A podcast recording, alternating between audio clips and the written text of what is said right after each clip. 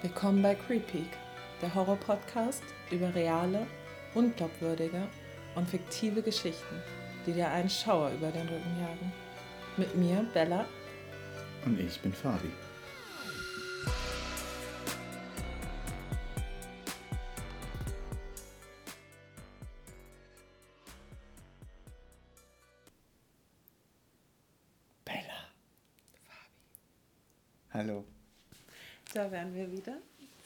Neuen Folge unseres kleinen Podcast-Babys Creepy. Eine neue Geschichte. Ich bin ganz gespannt, weil es wird anders als die Male zuvor. Aber ich will auch nicht zu viel verraten. Erstmal wollen wir die Geschichte von letzter Woche aufklären. Was meinst du? Du hast ja gesagt, es ist erfunden. Bist du noch? Bleibe ich dabei. Okay. Das ist erfunden. Erfunden. Ja, hast du recht. Habe ich mir ausgedacht. Ich hatte Lust, irgendwie ein bisschen was Horrormäßiges draußen im Wald zu machen. Und natürlich mein Hobby mit einfließen zu lassen. Und dann kam es so aus mir heraus. Ja, hat auf jeden Fall sehr, sehr, sehr gut gewirkt, sehr gruselig gewesen. Ich hatte Gänsehaut. Und die Vorstellung, dass das passieren könnte, ist äh, trotzdem creepy. Ja, man weiß ja nie, was einem im Wald so über den Weg läuft. Ja, was gibt's heute, Fabi? Was hast du uns vorbereitet? Hast du als Kind Tagebuch geschrieben? Ui, also ich habe es immer mal angefangen und versucht und dann ging das mal so eine Woche gut und dann hatte ich irgendwie die Lust daran verloren und habe dann aufgehört. Was hast du da so reingeschrieben? Also keine Details jetzt hier, einfach nur, hast du den Kopf frei gemacht oder? Äh, gute Frage. Also am Anfang war es noch so ein bisschen alltägliches Blabla als Kind und als Teenagerin war es schon teilweise sehr düster. Ich hatte meine Emo-Phase und da waren da meine ganzen traurigen Gedanken, die man ja so hat die habe ich dann da reingeschrieben. Und als ich es dann irgendwann gelesen habe, dachte ich, um Gottes Willen, wie kann man denn sowas schreiben? Hat es einen schwarzen Einband gehabt? Nee. Nee, die waren meistens irgendwie so Wendy oder irgendwas. Das Wendy Pferde-Freundschaftsbuch und Tagebuch. Genau. Mit diesem goldenen Herz dran und dem Schlüssel. Ja, genau, ja. Ich hatte auch mal eins von Felix, dem Hasen. Das, das kenne ich, das konnte man anfassen, da war so weich vorne dran, ne? Genau, ja. ja. Das war das cool. Kenn, ja. Das, das, das hatte auch so nicht dieses Standardschloss, sondern es war so eine Lasche und ähm, das hast du dann so reingeklickt und dann konntest du das dann sperren. Und sonst hast du ja so ein Schloss dran. Ja. Ja, aber es war schon, war schon cool. Ja, ich hatte nur Freundschaftsbücher von Diddle. Also kein Tagebuch geschrieben? Nee, nee, nee dafür war ich nicht, war nicht gut genug, da waren meine Gedanken nicht sortierbar genug gewesen. Aber da habe ich noch eine Side Story am Rande. Als ich in Berlin studiert habe, hatte ich eine Kommilitonin und die hat tatsächlich immer Tagebuch geführt. Irgendwann als Teenagerin hat sie damit angefangen und hat es dann auch so nach Jahren und alles sortiert und die kann sich das rausnehmen und nochmal nachlesen, was da so gewesen ist. Also an sich eine coole Sache. Ist schon interessant und ja. auch retrospektiv betrachtet, dass man da mal so lesen kann, was man früher gemacht hat. So geht es mir mit meinen alten Facebook-Bildern. Braucht man nicht drüber reden. Warum habe ich das gefragt? Ich habe ein Tagebuch gefunden. Mhm. Okay, ich bin gespannt. 26.06. 1895. Heute war mein erster Tag in der Lehre. Gott, wie ich es gehasst habe. Alles nur wegen meines vermaledeiten Vaters. Mach dies, Junge, mach jenes, Junge. Aus dir wird nie etwas werden, wenn du dich nicht bemühst. Schlosser, was ist das schon für ein Beruf? Jeden Tag irgendwelches Metall mit einem Hammer bearbeiten und schlagen schlagen. Dieses Wort, wenn ich daran denke, wie oft ich geschlagen wurde von meinem Vater, wie ich diesen Kerl hasse. 10.07.1895 Heute gab es Streit während des Essens. Meinem Vater wurde zugetragen, was ich versucht habe zu verheimlichen. Er hat es von einem Nachbarn erfahren, der in der Schmiede arbeitet. Ja Gott, ich habe keine Lust, mein ganzes Leben sinnlos Metall zu bearbeiten. Klatsch. Seine blanke Hand traf mich ins Gesicht. Es brannte. Ich spürte nichts als Leere in mir. Dieses Monster. Warte nur ein Weilchen, bis er hängt. Diese Stimme fühlt sich vertraut an. Verführerisch spricht sie diese Worte in meinem Kopf. 24.07.1895 Die Uniform steht mir ausgezeichnet gut. Schon zwei gute Wochen bin ich nun beim Militär. Man lernt viel.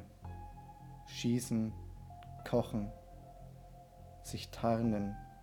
Aber diese Kameraden, ich weiß nicht, was es ist, aber ich ertappe mich dabei, wie ich sie beim gemeinsamen Duschen beobachte, wie ich in Gedanken abschweife, diese Rundungen, so rein und unberührt. Da ist sie wieder, diese Stimme, die mir sagt, ich solle sie anfassen, ihre Haut berühren. 30.07.1895 Heute wurde ich zum Militärarzt geschickt. Man sagte mir, ich halluziniere. So etwas Absonderliches kann man hier nicht gebrauchen, haben sie gesagt. Ich solle meinen Dienst quittieren. Ich wäre eine Schande für das Vaterland. Halluzinieren? Ich sehne mich doch nur nach einem Körper, nach einem Körper, der vor mir liegt. 12.01.1896 Lang nichts mehr geschrieben, aber jetzt muss ich meine Gedanken sortieren. Da steht er, Gustav, am Markt. Ich sah ihn aus meinem Zimmer, unschuldig, wie er das Gemüse einkaufen geht. Ich ging zu ihm, wir spielten in der Gasse, murmeln gegen die Wand. Seine Hände glitten filigran über die Rundungen des gläsernen Körpers. Niemand hörte ihn. Sein Gesicht war voller Furcht. Es war warm und seine Regungen gefielen mir.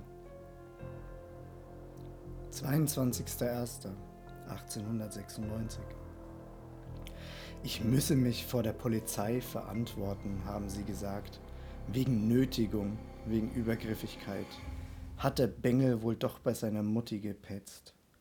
Der Saal war leer. Lediglich der mürrisch aussehende Beamte sitzt mir gegenüber und hackt jedes Wort, welches ich sage, in die Schreibmaschine. Klack, klack, klack. Mechanisch hämmern die Stempel auf das weiße Papier. Die Worte des Beamten hallen in meinen Gedanken. Sylte, Heilanstalt, da sind doch nur die Verrückten untergebracht, wegen den Stimmen. Welche Stimmen? 18.02.1896. Knapp drei Wochen bin ich jetzt in diesem vermaledeiten Drecksloch. Überall diese sterilen Wandfliesen. Nicht mal ein Einzelzimmer geben sie mir. Eingesperrt und eingepfercht in einem Raum mit zehn Männern. Sie schnarchen, ich kann nicht schlafen. Der Brustkorb hebt sich stetig und rhythmisch mit jedem Atemzug, den sie nehmen. Warme Luft, die in ihren Körper fließt. In diese muskulösen Körper. Ich beobachte sie beim Schlafen. Es beruhigt mich.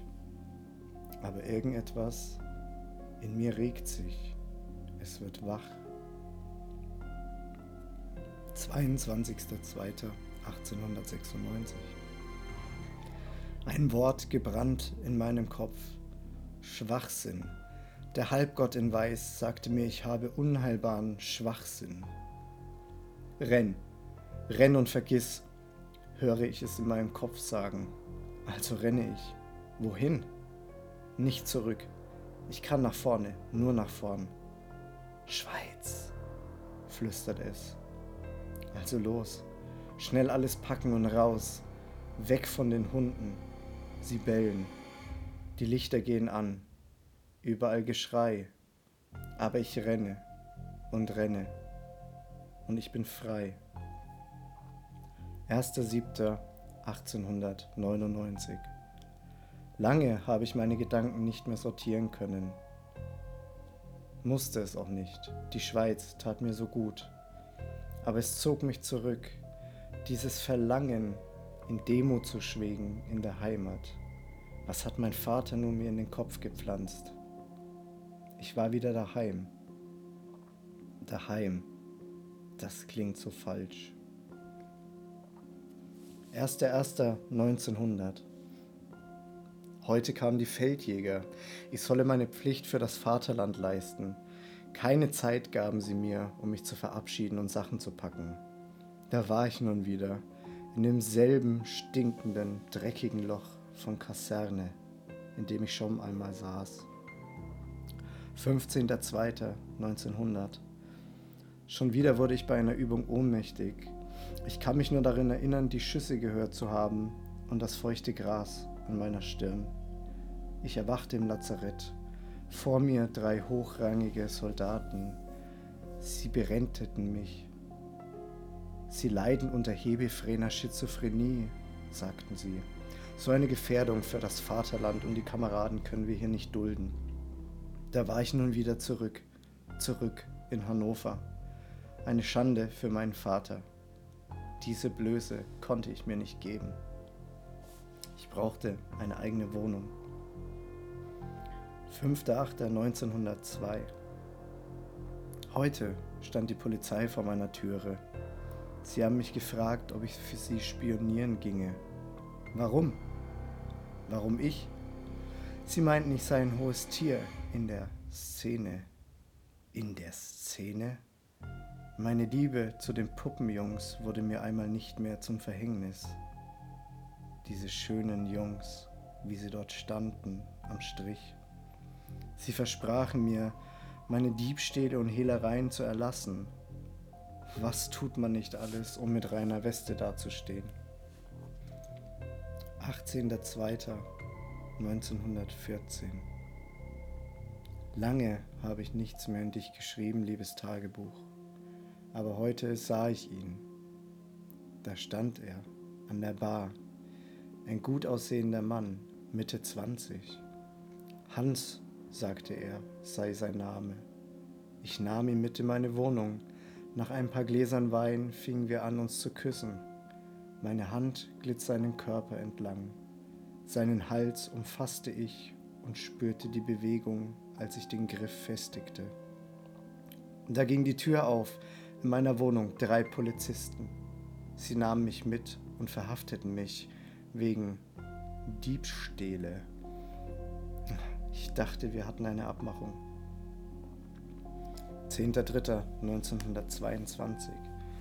Endlich Freiheit. Ich erinnere mich noch daran zurück, wie die Gitterstäbe an meinem Fenster vibrierten, als die Panzer rollten. Ich fühlte mich wie ein Hamster in seinem Käfig, gefangen und keinen Ausweg, egal was passierte. Ich stand wieder vor der Wohnung in der roten Reihe. Der Fluss hinter meinem Haus floss gemütlich daher. Ein angenehmes, beruhigendes Rauschen. Schloss die Türe auf und mir stockte der Atem. Meine Habseligkeiten, alle weg. Mein Schreibtisch, meine Klamotten. Nichts war mehr da. Die Lebensmittel in meiner Butzenklappe, weg. Wenigstens meinen Fleischwolf hat er dagelassen wie ich ihn stehen hab lassen. Auf dem Bett ein Brief.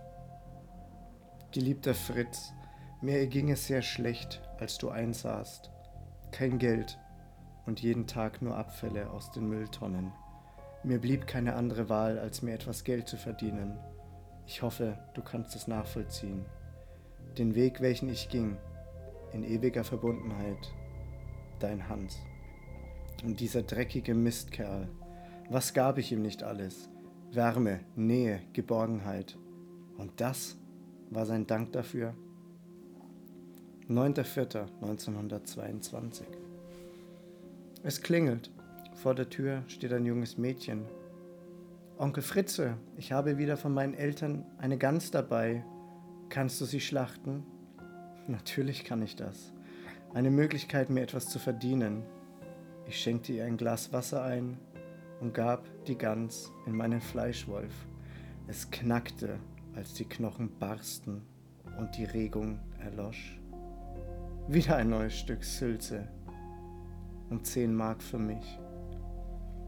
13.05.1922. Ich muss den Puppenjungen verschwinden lassen. Noch einige Augenblicke zuvor regelte er sich auf meinem Bett. Er flehte mich an, ich solle meine Hand lockern. Fester, hörte ich die Stimme rufen. Er rang sich und wand sich. Plötzlich Stille. Was mache ich damit? Die Hände in den Wolf? Ich drehte das Rad. Er verschlang sie und machte Wurst, warmer Brei. Aber den Kopf und die Knochen? Ab in den Fluss, hörte ich diese vertraute Stimme wieder in meinem Kopf. Platsch, wie ein Stein, der in das kalte Nass fiel. 22.06.1924 Klatsch!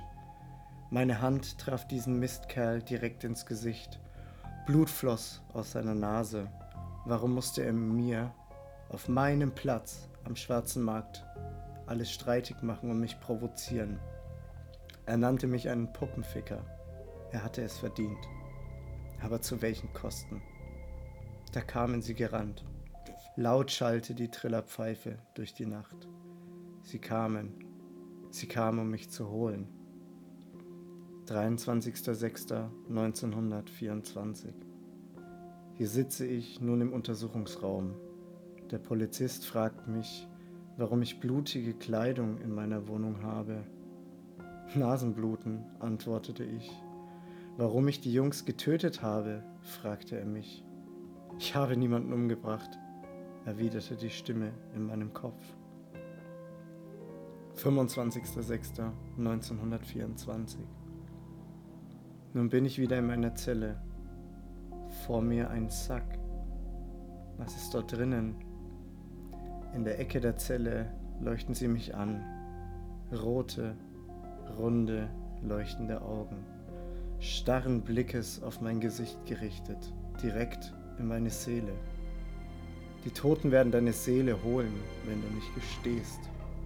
Ich halte das nicht mehr aus diese leuchtenden Blicke, ausgehend aus dem Schädel in der Ecke. Ich war es, ja verdammt, ich habe es getan. Ich spüre, wie sich mein Magen entleert, direkt auf den Sack vor mir. 29.06.1924 Schildern Sie noch einmal das Vorgehen. Nun ja, Sie lagen nackt vor mir die Bewegung so rhythmisch und sanft. Mein Mund zehrte sich an ihrem Hals. Ich drückte zu, die Bewegung erlosch. Ich wurde müde. Ich musste ihnen das Gesicht verdecken, alles rausholen, ab in den Wolf, Sülze für die Menschen. Hätte Hans mich doch nur geliebt, hätte er mich retten können. Es ist keinesfalls ein Vergnügen, einen Menschen zu töten. Ich will geköpft werden. Einen Augenblick, dann habe ich Ruhe.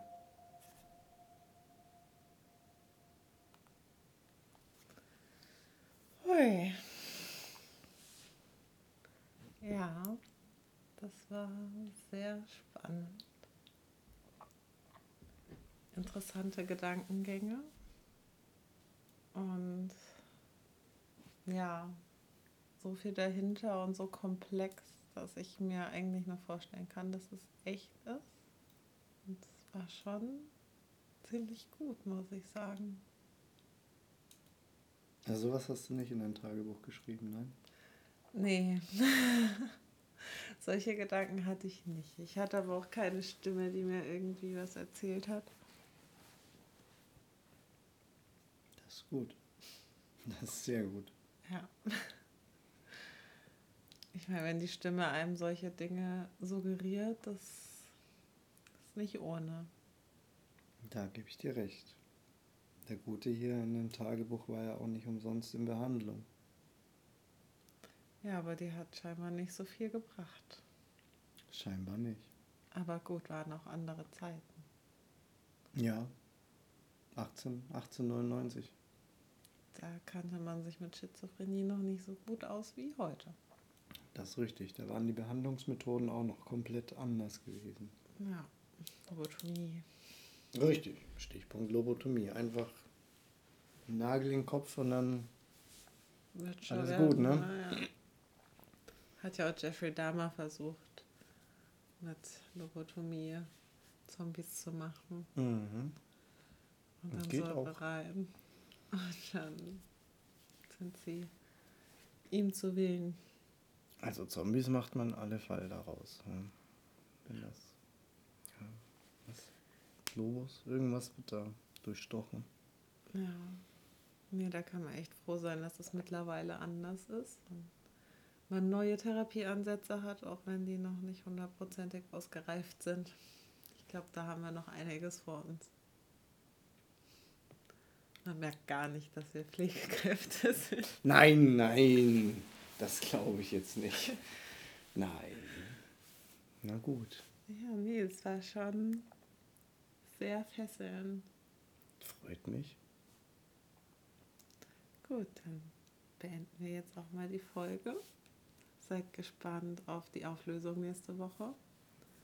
Und ich habe mir auch was Schönes überlegt. Na, bin ich gespannt. Bin ich Ja. gespannt. Könnte sein. Wird bestimmt wieder catchy. Hope so.